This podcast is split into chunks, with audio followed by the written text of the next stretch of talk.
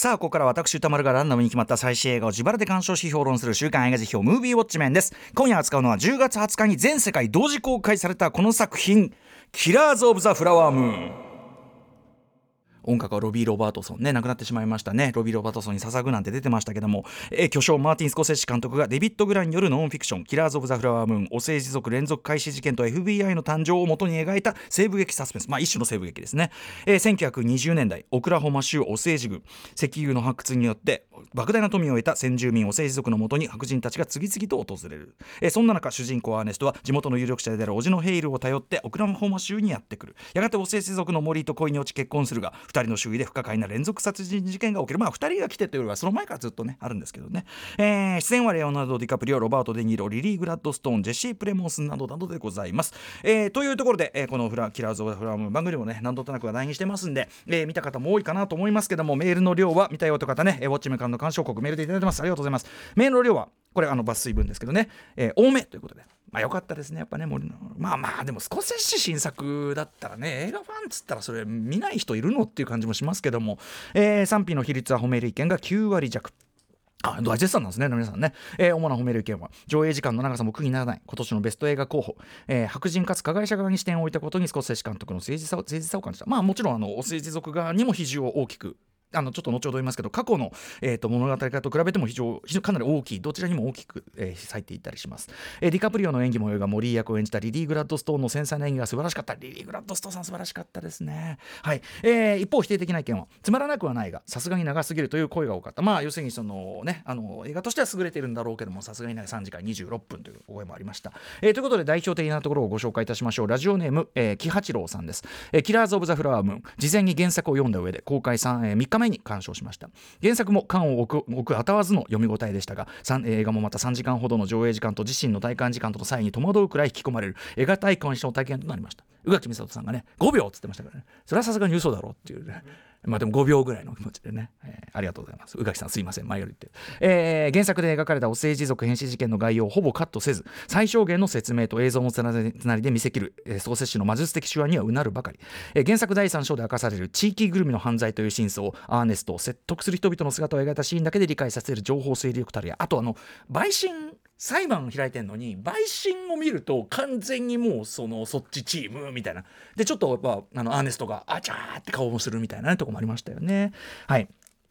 事件そのものは耐え難いほどにおぞましいにもかかわらずロビー・ロバートソン奏でるギターの重低音に乗って事態が進行する過程そのテンポに映画ならではの快感を覚えずにはいられませんでした。こうこうズンズンズンズン進行していく感じがしますよね。ドゥーンってやつね、えー、被害者側であるモリや FBI 捜査官側ではなくアーネストやヘイルという白人加害者側を主軸に置いて映像化した点にスコセッシやディカプリオの誠実さを強く感じました。理不尽に尊厳と命を奪われたお政治族の無念を一心で体現するモリー役リリー・グラッドストーンの雄弁な眼差し、えー、祭礼や葬送儀礼などお政治の民族文化を丁寧に収めた映像あるいはその彼らの死生観ですよね。あの死の間際に、えーと、どうやってこうなんていうかなどういうビジョンを見るのかみたいなそういうところも織り込んでましたよね。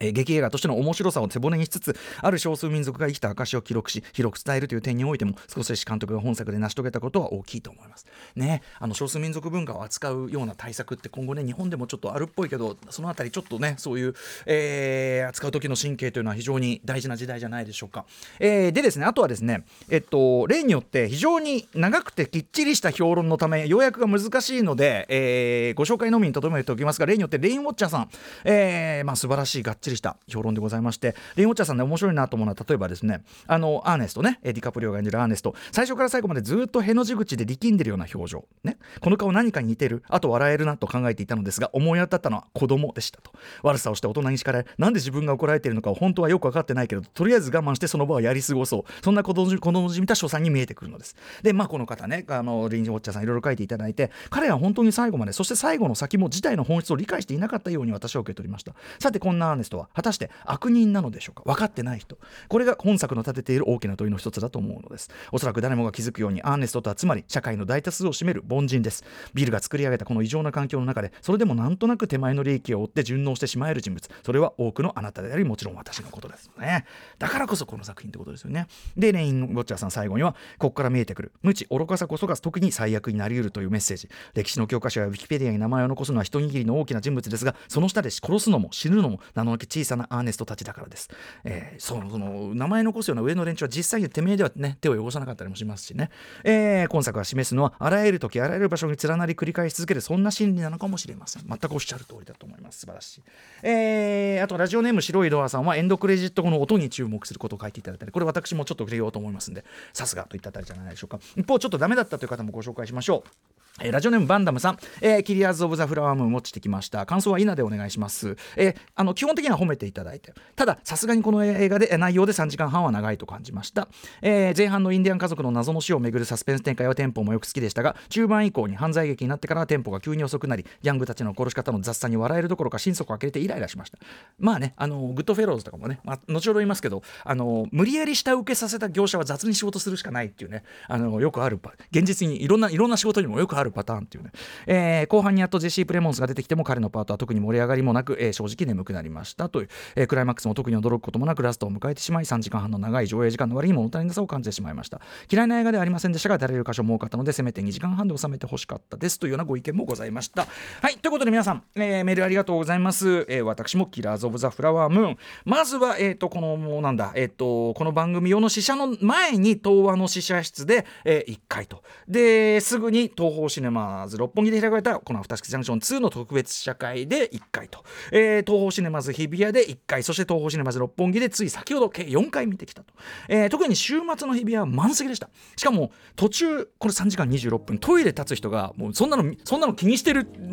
倍かって話なんだけどトイレ立つ人が2人しかいなかった。満席の中で、えー、みんな非常に集中して見てるのが伝わってきて非常にいいなと思ったりしました。ただですね一つちょっとこれねあのー、残念なことがありましてアップル制作の映画だからなのかというか最近多いですけどねディズニーとかもありますけどあの劇場パンフの販売がないんですね。これこそ解説とか一番読みたいタイプの作品だろうにという感じがいたします。公式の、え、プロダクションノートみたいのはこうプレスとしては配られてたりするんですが、えー、一般の皆さんが読める解説がないというのはちょっとこれは有意識問題ではないかと思ったりします、えー、でですね私これは私の個人の感想でございますが、えーまあ、そう言ってる人も多いです。上映時間3時間26分、えー、全然長く感じない。ない、えー、スコセッシだからもともとの話し運びのテンポは速い上に味わいどころ考えどころ学びどころ全編に何重にもこう重ねられてる。全シーン全力かい、えー、全全シーン全カット、えー、解説というかですね、えー、語り合い会をしたくなるぐらいの感じでございますけどね、えー、とりあえずマーティン・スコセッシ監督最新作としてのキラーズ・オブ・ザ・フラワームーンつまりスコセッシのこう過去のフィルモグラフィーを踏まえた話とかは当番組10月16日放送の映画ライター村山明さんにと一緒にやった特集、えー、こちらをお聞きいただきたい。ポッドキャストで聞きます。そしてその村山さん、え、強パートナー宇垣美里さんを、えー、交えてのですね、えーと、死者直後のほやほやのネタバレありの感想戦というのこちらそのね、えー、東宝シネマズ六本木の会場でやったやつこれも、えー、10月6日にやったその死者ですけどもこれもあのポッドキャストで聞きます。ということで各種ポッドキャストでもいろいろもうすでにコンテンツ出してますんでそちら聞いてみてくださいということなんですけども、えー、特にネタバレ全くなしっていうかなほぼなしで言うんだったらその10月16日放送のねあのスコセッシの過去作を踏まえた村山さん解説がいいと思うんですけど、えー、今回のこの僕のですね単独でやるこの映画辞表コーナーですね。とにかくこの「キラーズ」という作品そのものに軸を、えー、置いて、まあ、でその軸を置いてできる話に絞っていこう、えー、なおかつ公開からや時間も経ってますしさっき言ったように番組内コンテンツもすでに複数発信しておりますので、えー、ここはですねちょっといつもよりやや劇中の展開や描写に関してやや踏み込んだいつもよりは具体的な説明多めの、えー、あるいはその最後まで話す感じっていうかお話をしていこうと思います。なので情報を完全に遮断したいという方は、えー、さっき言ったポッドキャストでもですね、えー、大体50分ぐらいにねあの戻ってきますんでそんぐらいまでポッドキャストでちょうど尺も同じぐらいだと思いますんでよろしいんじゃないかと思います、えー、ということでまず何しろ元になった本当に1920年代、えー、にですねアメリカオクラホマ州で起こった事件というのがあるわけですよね、えー、めちゃくちゃ平たく言いますよ。あのー、ざっくり概要をね。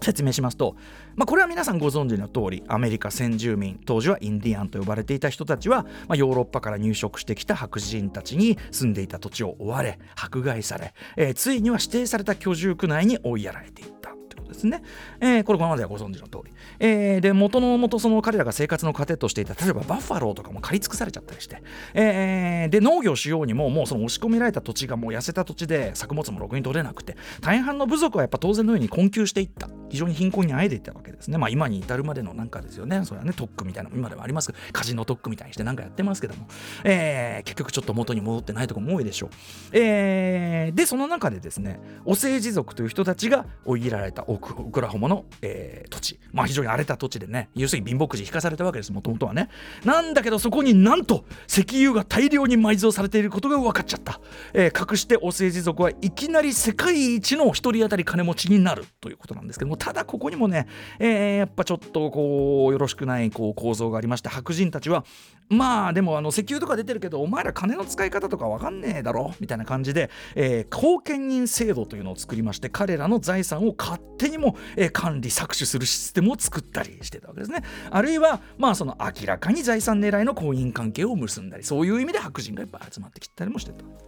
えー、劇中でも描かれてましたね、それ、後見人制度。そんな中、えー、お金や石油の権利を持つ王政治族の人たちがなぜか次々と不審な死を遂げていく、挙句は大爆発、事故なんかも起きたりする、えー、まあ明らかに誰かが何者かが金目当てでやっている、何者かじゃないんですけどね、もうはっきりしてんだけど、えー、連続殺人があると。で、えーまあ、それを本当にできたばかりの FBI ね、えー、がですね一応解決したという、えー、感じの話がある、えー、今回の映画内でもちなみにですね言及されてますけどいわゆるタルサ人種虐殺という事件に1921年に本当にそのこのすぐ近くで同時期に起こった事件なんですね、えー、まだクークスクラックスクラン KKK が大手を振って更新する時代、えー、どちらも近年になるまで埋もれがちな歴史だったし歴史的位置づけも例えばタルサ人種虐殺はつい最近までタルサ人種暴動と言われていた。ね、あの比較的黒人が裕福な地域に白人が爆撃したんですね。みたいなね、まあ、虐殺ですよね。まあ、最近になってだからこの政治族事件もタルサも、えー、歴史的な位置づけがこう改められた。タルサ事件に関してはあのウォッチメンのテレビシリーズであるとか、えーと、ラブクラフトカントリーなんかで扱われてたりするんでぜひそちらもご覧ください。えー、でですねまあ埋もれてた。なんだけどとはいえこのおぞましい事件ですね。エンタメの題材として、えー、扱われるのは実はこれが初めてではなくてですね。最初はですね、えーまあ、このデニーロ演じるビル・ヘイルとかディカプリオ演じるアーネスト・バークハートという人が逮捕されてからいいですか皆さん。耳を疑いますよ。わずか4ヶ月後。1926年1月、えートラえー、 Tragedies of the、えー、 Osage Hills、えー、オセージの丘の悲劇たちですかね、えー、直訳すれば。という、まあ、当然サイレント白黒の作品があって。しかもですねこれもなんと僕全然不勉強で知らなかったんですけどハリウッド初のネイティブアメリカンアメリカ先住民出身監督ジェームズ・ヤング・ディアーさんという方にとって捉えてる。で大量の先住民たちも出演して作られているというのがもうすでにあったんですね。で、えー、当時のその作品レビューによればですね例えばラストはアメリカの国旗の下で先住民と白人が友情を誓う的なちょっともう事実に対しては甘めなまあいわゆるハリウッド的な脚色をされていたようなんですけどもただし地元ではやっぱ非常にセンセーションを巻き起こした事実をもとにしたこれはすごい作品だみんな見るべきなんてなってたらしいんですけどせっかの広告なんか見るとね。ただこの映画トラジェディーズ・オブ・ザ・オセージ・ヒルズ、えー、監督と制作者のちょっと法的トラブルもあって5本あったそのプリントが全てもうなくなっちゃった。失われちゃったどこに行ったか分からなくなっちゃった。ね。だから見たことある人いないっていう状態です。だから当時の残っててるレビューしかもう頼りがないという感じですね、えー、で1926年そんな映画があった。で次は1932年。えー、あの劇中でも言及されますけど FBI の初代長官 J. エドガー・フーバー、えー、今となっては悪名高き人物、えー、どういうふうに悪名高いかというのはそれこそディカプリオが演じた J. エドガーというイーストウッド監督作品がありますんで私も映画表やりましたこちらをご覧いただきたいんですけどもとにかくまあそのえぐい人でございましてフーバーさんは自己宣伝プロパガンダに非常に熱心な人でございまして1932年、えー、ここはあえてちょっと今は具体的にちょっと言わないでおきますが、えー、この事件をあるメディアで物語化するわけです、えー、ご覧になかった方はお分かりの通り本作「キラーズ・オブ・ザ・フラワーム」のラストはその史実を踏まえたもの。つまりあのラストもあれも本当なんですね。すごい周到な作りですよね、まあ、それがどういう意味を持つのか後ほどまた話しますね。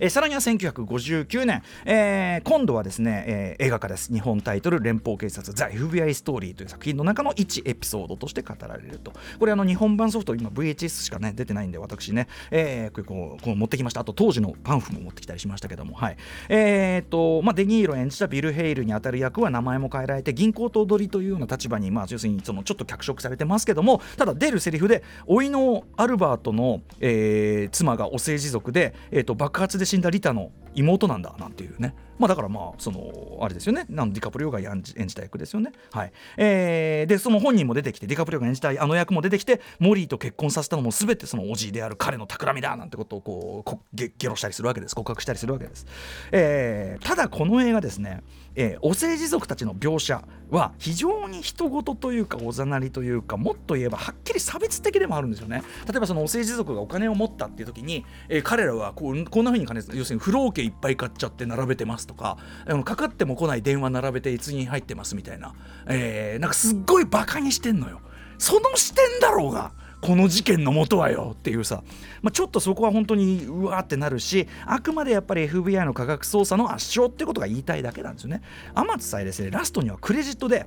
フーバーさん FBI さん映画だけじゃなく平和な社会を作ってくれてありがとう!なんかねクレジット出るんですよ。もうプロパガンダそのものなんですね。はい。えー、でまあそんな感じで多くの人の記憶からまあこうやって消費されて消えてっちゃってたわけですけども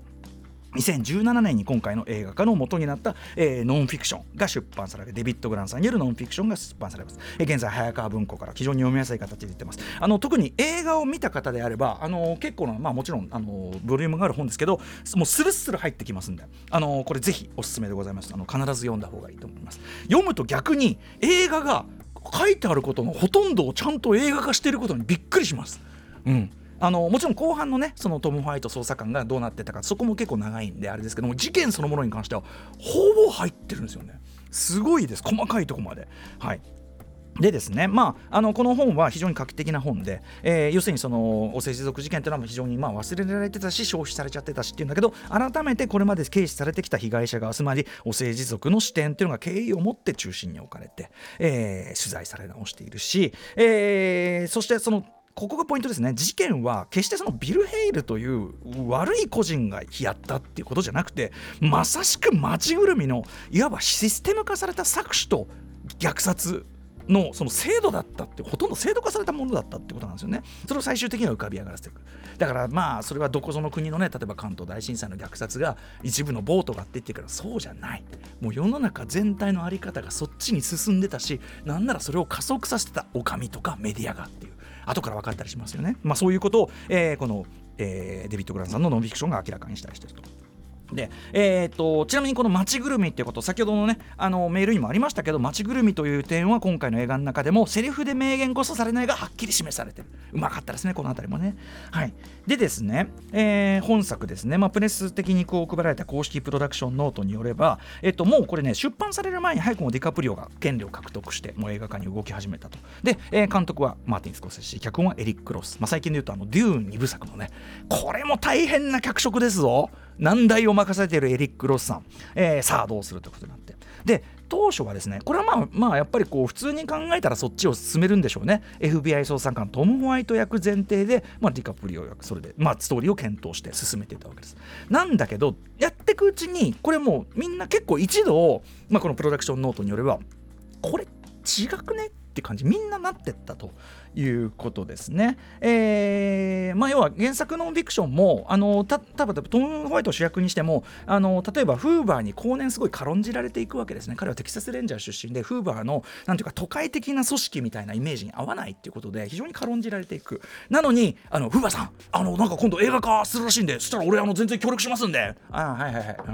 うん、もういい。あありがとうみたいな こんな感じの扱いを受けてる。そこも味わい深いっちゃ味わい深いんですけどただそれ結局ですねその方向でやると結局は白人男性ヒーローがかわいそうなそのマイノリティたちの弱者のために活躍しましたというそれこそさっき言った連邦警察ってあの映画と本質的には変わらない。旧態依然とした形に陥ってしまうんじゃないかっていうことにみんなそこで気づいたわけですね。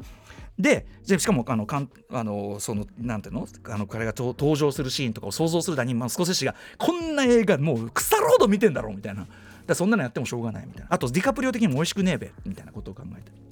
でここで発想を大転換したっていうのがこれ何しろ本作の大英断だしこれここで勝ちが決まったって感じですね。まずはやはり、えー、当事者たるお政治族の視点をまず中心軸に据えてちゃんとお政治族にちゃんと話聞いてあの今まで本当に背景だったんですよね。すごくこうなんていうかおざなりな扱いなことが多かったんですけども、えー、中心に据えて。でそれだけじゃなくてちゃんとお政治族の子孫たち実際に被害を受けた家族の子孫たちとか含めてお政治族に直接政策に参加してもらって脚本とかそういうところから意見を聞いてどんどんでそういうところでどんどん描写を変えていったりお世辞族のさっき言った習俗の描写をちゃんと正確に入れてった。もう本人たちがやってますからそれは正確なんだけど正確に入れてったりすると、えー、でコミュニティと密に交流をしたりっていうことでつまり作品作りのプロセスそのものを全体をアップデートしてみせた。現在の映画にふさわしく、えー、これね今回のこの「キラーズ・オブ・ザ・フラワームーンは」えーまあ、シネフィル中のシネフィルでもあるマーティン・スコセッシにとって念願の西部劇でもね西部劇ってもうあのアメリカ映画のもうこうなんていうか根幹っていうか一番根っこにある一番まあ重要ジャンルと言ってもいいと思う西部劇。でもスコセッシ今までそれ手出してなかったわけですよね。ついに手掛ける西部劇。シネフィル中のシネフィルだから昔の西部劇伝統的西部劇に対するリスペクトめちゃくちゃある。からこそ過去の映画史に対する自分なりのその新世紀の21世紀の新作新たに作る映画なりの回答っていうのは彼にとって必須だったんだと思うんですよね改めて作るんだったら。ということで、えー、できる限り本当のオセージ族っていうのをキャスティングしそのスタでそこからなんかオセージ族の人がどんどんどんどん映画業界に進出したりする人も増えたみたいな今回のきっかけであったりとかするみたいだし、えー、でそれが難しい場合例えばモリー役リリー・グラッドストーンさんこの方はオセージ族こそではでこそないですがネイティブアメリカンブラックフット族なんですね。のあの血を引いてるとか系統だと。この方のケリー・ライカートの「ライフ・ゴーズ・オン」ねでも非常に素晴らしい演技を見せておりました、えー、方ですけどもまあメールにもあった通りですね。目力要するにそのセリフにしない目力だけで伝わる聡明さ。でも一方であのモノローグの声の良さ。例えばあの操作操作なし、ね、 no investigation っていうところ no inve- inves- investigation っていうところの声のこの良さとか、えー、もあったりとかあと後半の衰弱ぶりとかあとついに出てしまう叫び基本的には感情を表に出さない人だけどある事件が起こってもうもうなんてひどいことなんだっていう怒りと悲しみをついに爆発させる瞬間とか抑えに抑えてただけに素晴らしいものがありました。えー、でまあこのやっぱジリー・ブラックストーさんをキャスティングしたことでまた大きく内容もですね進歩したらしいですし。そして何よりこの事件の中ではですね確かに重要な役割を果たしているね、えー、主犯格の一人ではあるんだけどもでもやっぱり役割としてはあくまで怖くと、えー、要するに応募スであるビル・ヘイルに従ったに過ぎない怖くとアーネストをこそ主人公にしてこれ原作ノンフィクションを読んでもそんなに、まあ、出番は重要だけど出番多いわけじゃない人なんだけどこのアーネストをこそ主人公にしてディカプリオが演じるというこれぞアダプテーションの妙というか大正解なんですよこれがね。状況に流されるまま、えー、いつしかのっぴきならない板挟み状態に。でどっちかを取らねばならない。大事にしてきたものを捨てなければならない。裏切らなければならない。つまりジレンマと配信ジレンマと裏切り。これまあまさにこのスコセッシュのメインテーマと言っていいようなお話なんですけどジレンマと配信ジレンマと裏切り。これを背負ったまさにスコセッシュ的主人公。これがアーネストをメインにすることになったわけですよね、はい、ヒーローなんか全然スコセッシュ映画的じゃないんですから。えー、でここを中心に据えたことでさっき言ったリリー・ブラックストーさん演じる妻モリーとその夫アーネストの関係性の多層性緊張感これ後ほど詳しく言います。あるいはおじにして、まあ、キングことビル・ヘイル、えー、アーネストとのその支配関係ですね。その圧迫感であるとか。要はこの事件の本質と、えー、先ほどあのレインウォッチャーさんのメールにもあった通り普遍的な人間の業みたいなものが恐ろしくこう味わい深く際立つような作りになってるわけですね。さっきから言ったように原作の要素めちゃくちゃ忠実に取り込みながらですよ。だから3時間20何分に入ってんの。それ自体が奇跡的な手際ですよね。はい、えー、まあもちろん持ってるとこあります、えー、村山さんも指摘してましたけども、えっと、とある、まあ、大爆発が起きた時に主人公の家のガラスがバーン割れますけどもあれ持ってますね。あのー、原作だといやもうめちゃくちゃ揺れたねぐらいの感じなんでね、まあ、そこは持ってたりでも他はあとあの街中が要するにとある殺人が起こったってこんな街怖くて暮らしてるねってなって恐怖の明かり恐れの明かりってのを灯しますあれとかも本当なんですね。ということでですねそうしたことを踏まえておくならば3時間26分の本作ですね、えー、実はしかし、えー、構造としてはすごくシンプルで故にすごく見やすい映画なんですね。あの分かりやすい話なんですすごく、えー、要は最初に言ったいわばシステム化された人種搾取虐殺。っていうのがあってでその元締めとして明らかにデニーロ演じるビル・ヘイル。ビル・ヘイルさんはもう登場した瞬間からもう「はいこいつ」っていうかさ「はい応募者です」みたいな感じで出てくるわけです。で後半はいかにしてそれが露見していくかっていう構造ね。だから最初は超悪い構造と元締めを見せる。で後半はそれがいかにしてほころびていくか。まあ、非常にシンプルなわけですね。基本的なその構造は。ただただしその中のひだに味わいがめちゃくちゃ織り込まれてるってことなんです。えー、です。でまあどんどんちょっと順を持っていきますね。まずですね始まりから序盤いっぱい要は一幕目と言いましょうか。さっき言ったような歴史的経緯さまざまな形で例えばニュース映画フォーマットとかあと石油が湧く瞬間のその石油が湧く手前の絵はちょっとこうサイレント映画風のこう絵かなと思ったら今度はスローモーションであそこちょっとミュージックビデオ風っていうのかな。ロビー・ロバートソンのすごいね。あのやっぱり元側のロビー・ロバートソンネイティブアメリカンの血を引いてらっしゃいますからちょっとこうなんかビートが効いた、えー、ちょっと部族的なと言いましょうかね、えー、感じで。急にポップになるみたいな。あの感じとかもうまいですしね、まあ、非常にテンポよくスマートにしっかり分かるように説明してくれて説明的でなくスマートにポポポンと説明。うまい名人芸ですよねあの辺はね。でですねはい。えー、ここでちょっと注目してほしいというか、えー、覚えておいてほしい。3時間26分ありますんで覚えておいてほしいのがオープニングです。一番最初の今僕が言った部分のもっと前オープニング。お政治族が自らの言語文化を白人に奪われるということをな奪われてしまったということを嘆きつつ最後のなのかなっていう儀式をしてますよね。泣きながら。これ公式プロダクションノートによればですねお政治族作家のチャールズ・ H・ レッドコーンさんという方による小説「A Pipe for、えー、February」「A Pipe for February」2月のパイプですかね、えー、っていうのの冒頭部分を元にしているものだそうです。ということみたい。元ねあのああいうこう祈りの言葉が多分オープンに来てるんでしょう。でともあれそんな風に大人たちはこうやってもう白人たちに我々の文化を奪われてしまった。我々の子供たちはこの文化も言葉も知らずに育つのだ。泣いてるわけですね。でそのテントの中の大人たちを除く2人の子供の目。これ試写会後のイベントで村山明さんも指摘されていた通り、えー、彼らはおそらく後のモリーとヘンリーであろう。つまり、えー、半ばアメリカか白人化した生活様式で育った世代としてのモリーとヘンリーということですね。だから彼らもまた心身にジレンマを抱えているわけです。つまりあのヘンリーがすごく自己肯定意識が低いのはやっぱそれも原因があると思われますよね。俺はインディアンであることが恥ずかしいかなんか言ってるじゃないですか。とかね。いうあとはその食生活が急に変わったことでああいうふうに体調を崩してしまう。そういうこう心身ともにジレンマを抱えている世代ということです。えー、そしてこのオープニング、まあえー、そもそも白人たちに言語も信仰も文化も奪われたこのお政治族。劇中一杯オープニングでそうやって奪われたって言ってんのに劇中一杯を通してさらに静かに奪われ続け殺され続けついには滅ぼされようとしてるわけですよね。ビル・ヘイルははっきり言ってるわけです。彼らの時代は終わるんだよと。消え去るんだよ。ゴーンするんだよと。それはしょうがないことなんだよ。もう。これはもう世の断りなんだから。ね。かわいそうなんだからつって見送ってあげなさいなんてこと言ってるわけです。そんな彼らお政治族がしかしラストでどうなっているか。最後の終わり方はこのオープニングと対をなしてるんです。なのでオープニングのこれをぜひ覚えておい。てそうするとラストがよりドスンとここを意識してラストにたどり着くともう落類必至です。これは。はい。えー、ことだと思いますね。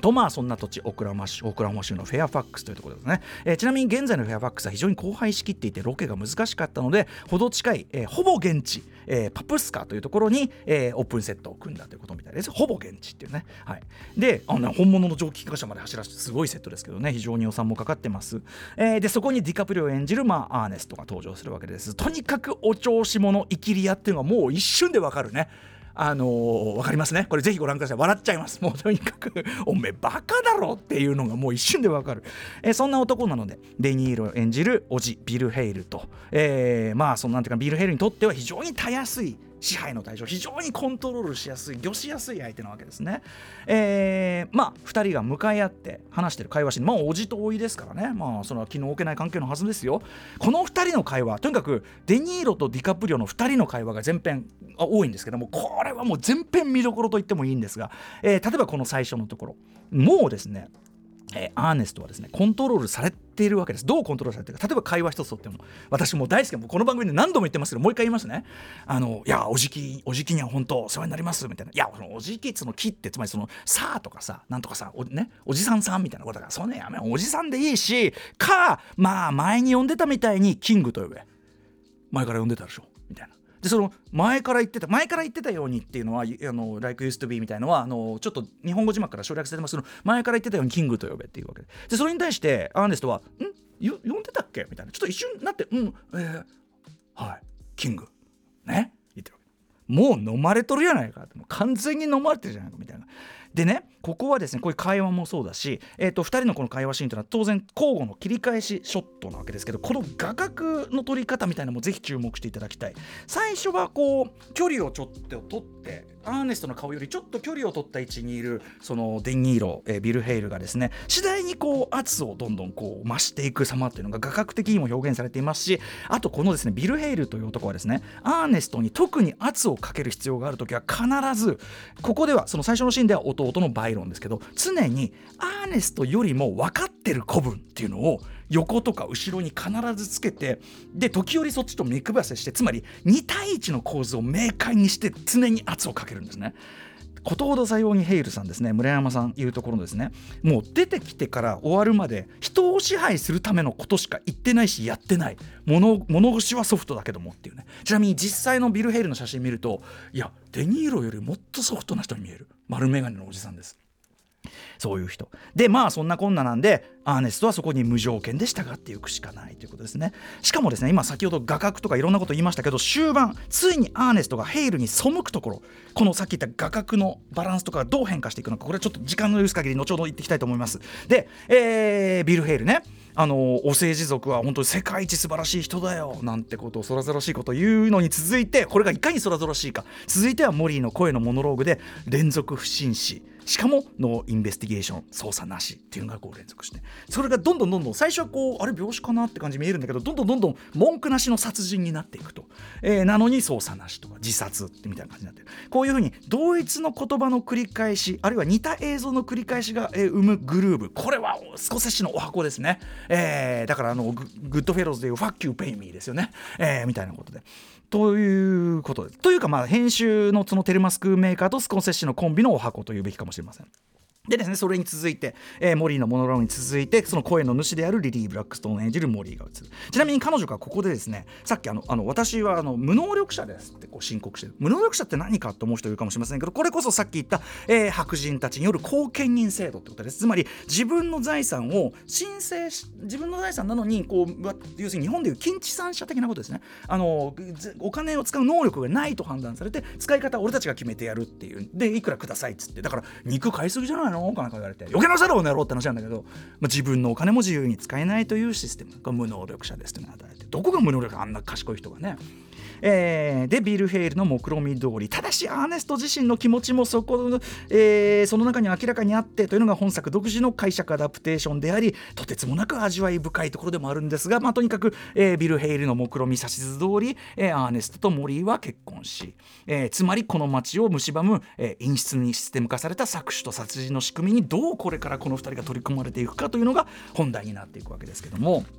えー、ビル・ヘイル的にはまあシンプルにオセ一族のね要するにまあ結婚して婚姻関係結んで身内になってますつまりその権利を相続する権利がこっちにも生じます。ね、ってことは残りそのね、えー、権利は多い方がいいですから、えー、オセ一族の身内は一人一人この世から、まあ、できれば穏便にご退場を願いたいということで、えー、ちょっとずつ毒を入れたりとかちょっとずつなんかしたり、まあ、場合によってはまあしょうがねっつってねやっちゃったりもしますけども、えー、で最終的に権利がまあ自分、まあ、家族ですからつって。我々家族ですから一族たるなんつって。自分たちに転がり込んでくればそれでいいわけですけどビル・ヘイルにとっては、えさっきも言ったようにアーネスト側にも少なくともモーリーに対する愛情はやっぱりまあ見てれば分かりますけど明らかに愛情がないわけじゃない。愛情はあります。モーリーもアーネストのことを確かに、まあ、少なくとも愛そうと信じようとはしてる。この2人の夫婦の中に何もないわけじゃない。この2人にしか分からない何かは確かにあるし絆がないわけじゃない。しかし同時にアーネストはまあおじビルに命じられて、まあ、時に渋々だけど基本的には割とホイホイと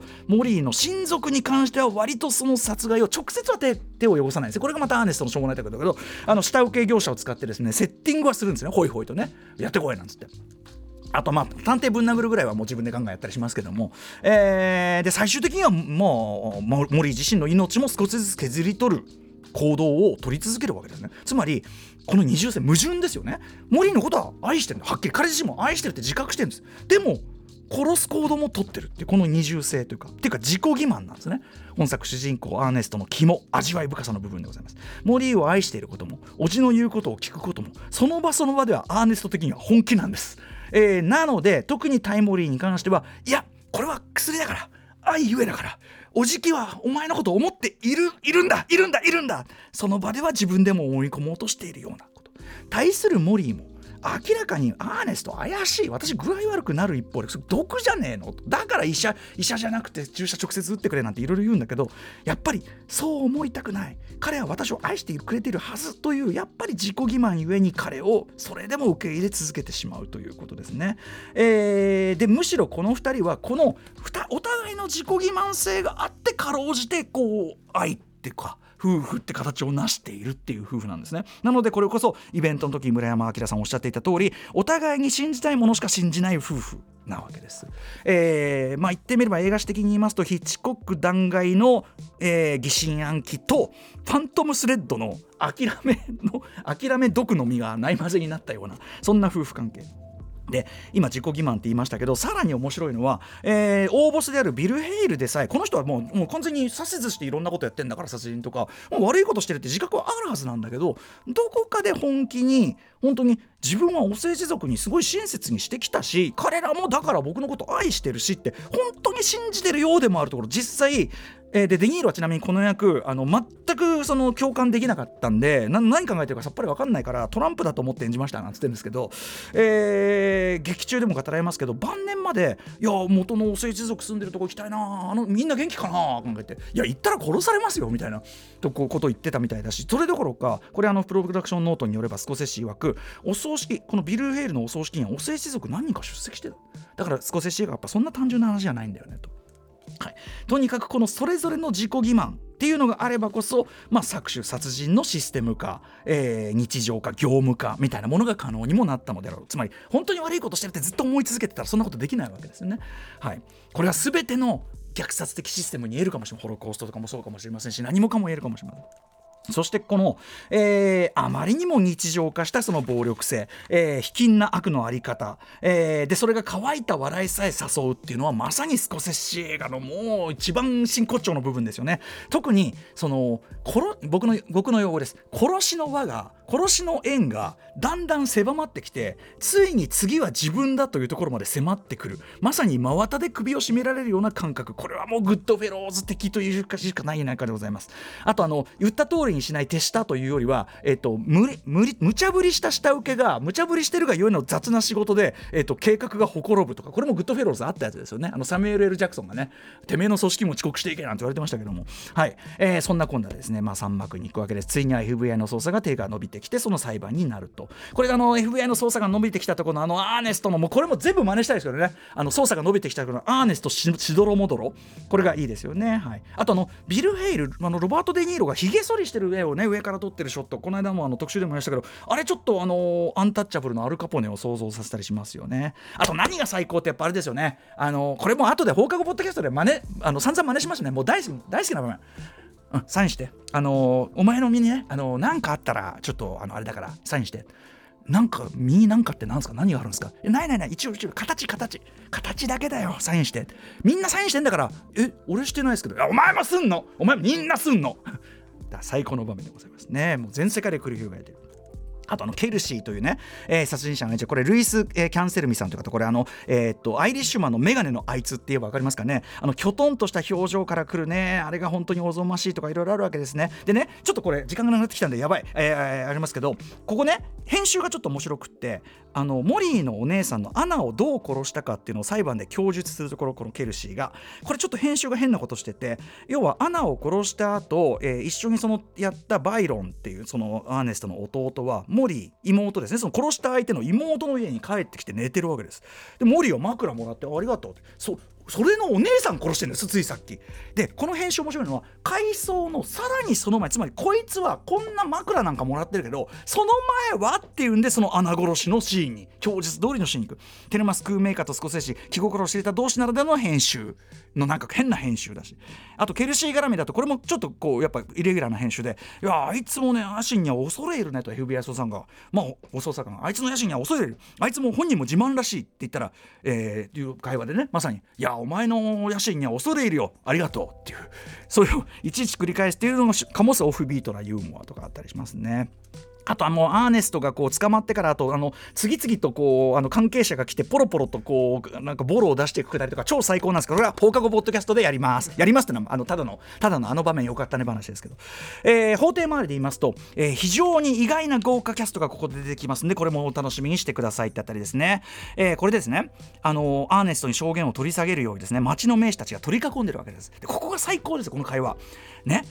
お前のね証言お前が証言を取り下げればおじさんを守ることができるんだよというのに重ねてとある豪華キャストがおじさんを守ることができるって言ったそのセリフに重ねておじさんは君を守っとるのがわからんのかバカボンがから書いてもう要はそのあの完全に論理のすり替えを怒鳴りでごまかしてるんですけどももうあのアーネストビクッとしちゃって。これは日本でも至る所で繰り返されてきた要はその既存のコミュニティ権力の取り込み圧力の図というね、えー、ことじゃないでしょうか。笑いつつもゾッとするあたりでございます、えー、でまあいろいろありましたがそのついにですねとある事件をきっかけに、えー、ついに叔父の支配から脱出しようとするアーネスト。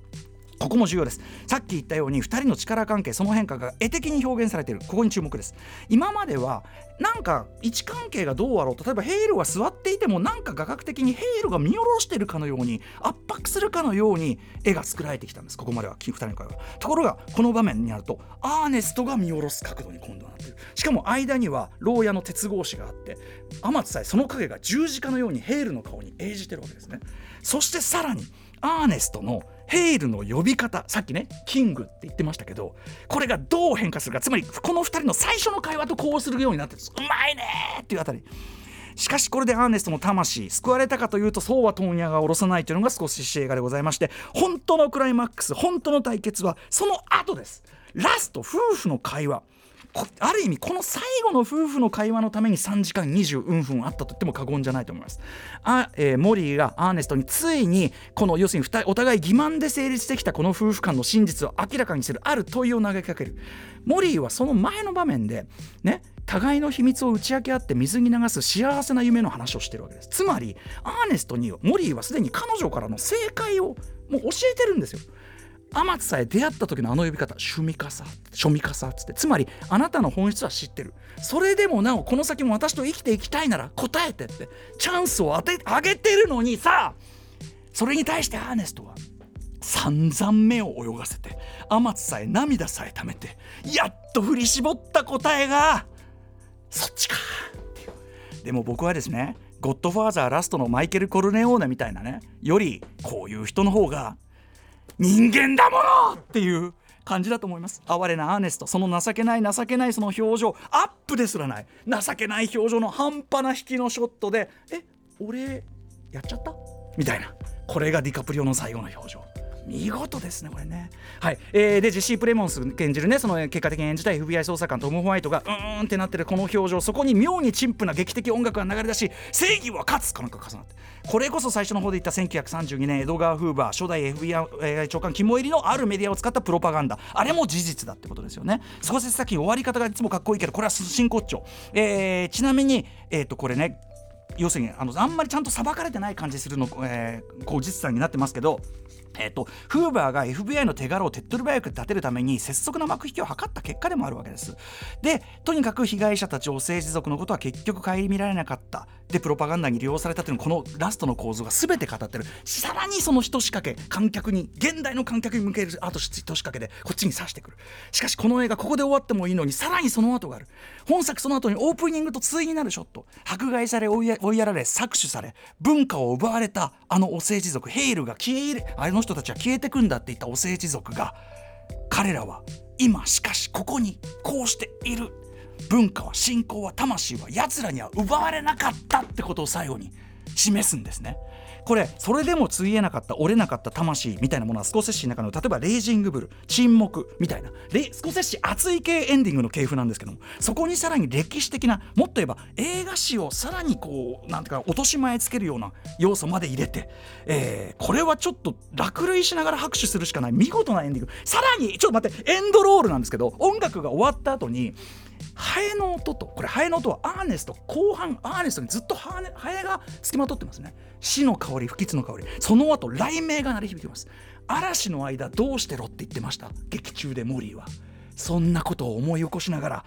噛みしめてください。3時間26分。あっという間だし4回目だけどまだまだスクリーンで見たい。これを映画館で見ずしてどうするというまさに映画、えー最新の今ならではのリアルタイムで見ることが幸せな映画でした。ぜひぜひ劇場でウォッチしてください。さあ大急ぎで来週の候補作品9作品を発表します。まず最初の候補はこちら。マーベルズ続いて正欲。続いて花腐し。4つ目。ゴジラマイナスワン。5つ目。わ私がやりました、えー、6つ目。理想郷、えー、7つ目。ドミノ。8つ目シス不死身の男そして最後の候補はリスナーカプセルです。えー、っとメガネパンダさん他からたくさんからいただきました。さよならホヤマン、えー、行ってみたいと思います。ということで let's ガチャじゃないさよならホヤマンすごいいろんな方からいただいた、えー、ウクライナプラス、えー、っとパレスチナガザ人道危機のために1万プラス2万で、えー、2回回しでいきたいと思います。さあコンコロリンさあ来た、えー、1個目、えー、2性欲。ね浅井亮さん原作これもいつかやってみたいところでございますがさあ2枚目のコインを入れて大急ぎで入れる。ねグラビアアイドルをおすすめしないといけない、はい。えーコンコロリン2個来たえー、4来た。来ちゃった。めんどめんどくさゴジラマイナス。来ちゃった。めんどくさ へい。へい。ゴジラマイナスワン行ってみたいと思います。ということで、ゴジラマイナスワン見たよという方とか、あと歌丸これ見ろよ。とか、いろんなあれ歌丸アートマーク TBS.CO.JP の方に送ってください。えー、リスナー枠に採用された方々には2000円差し上げます。After Six Junction. もっとプールのスポットライト誰一人取り残さない社会をキーワードにゲストをお招きしながら勉強するやつ。みんなで考えてゆこう。スポットライト。毎週日曜夜11時配信スタート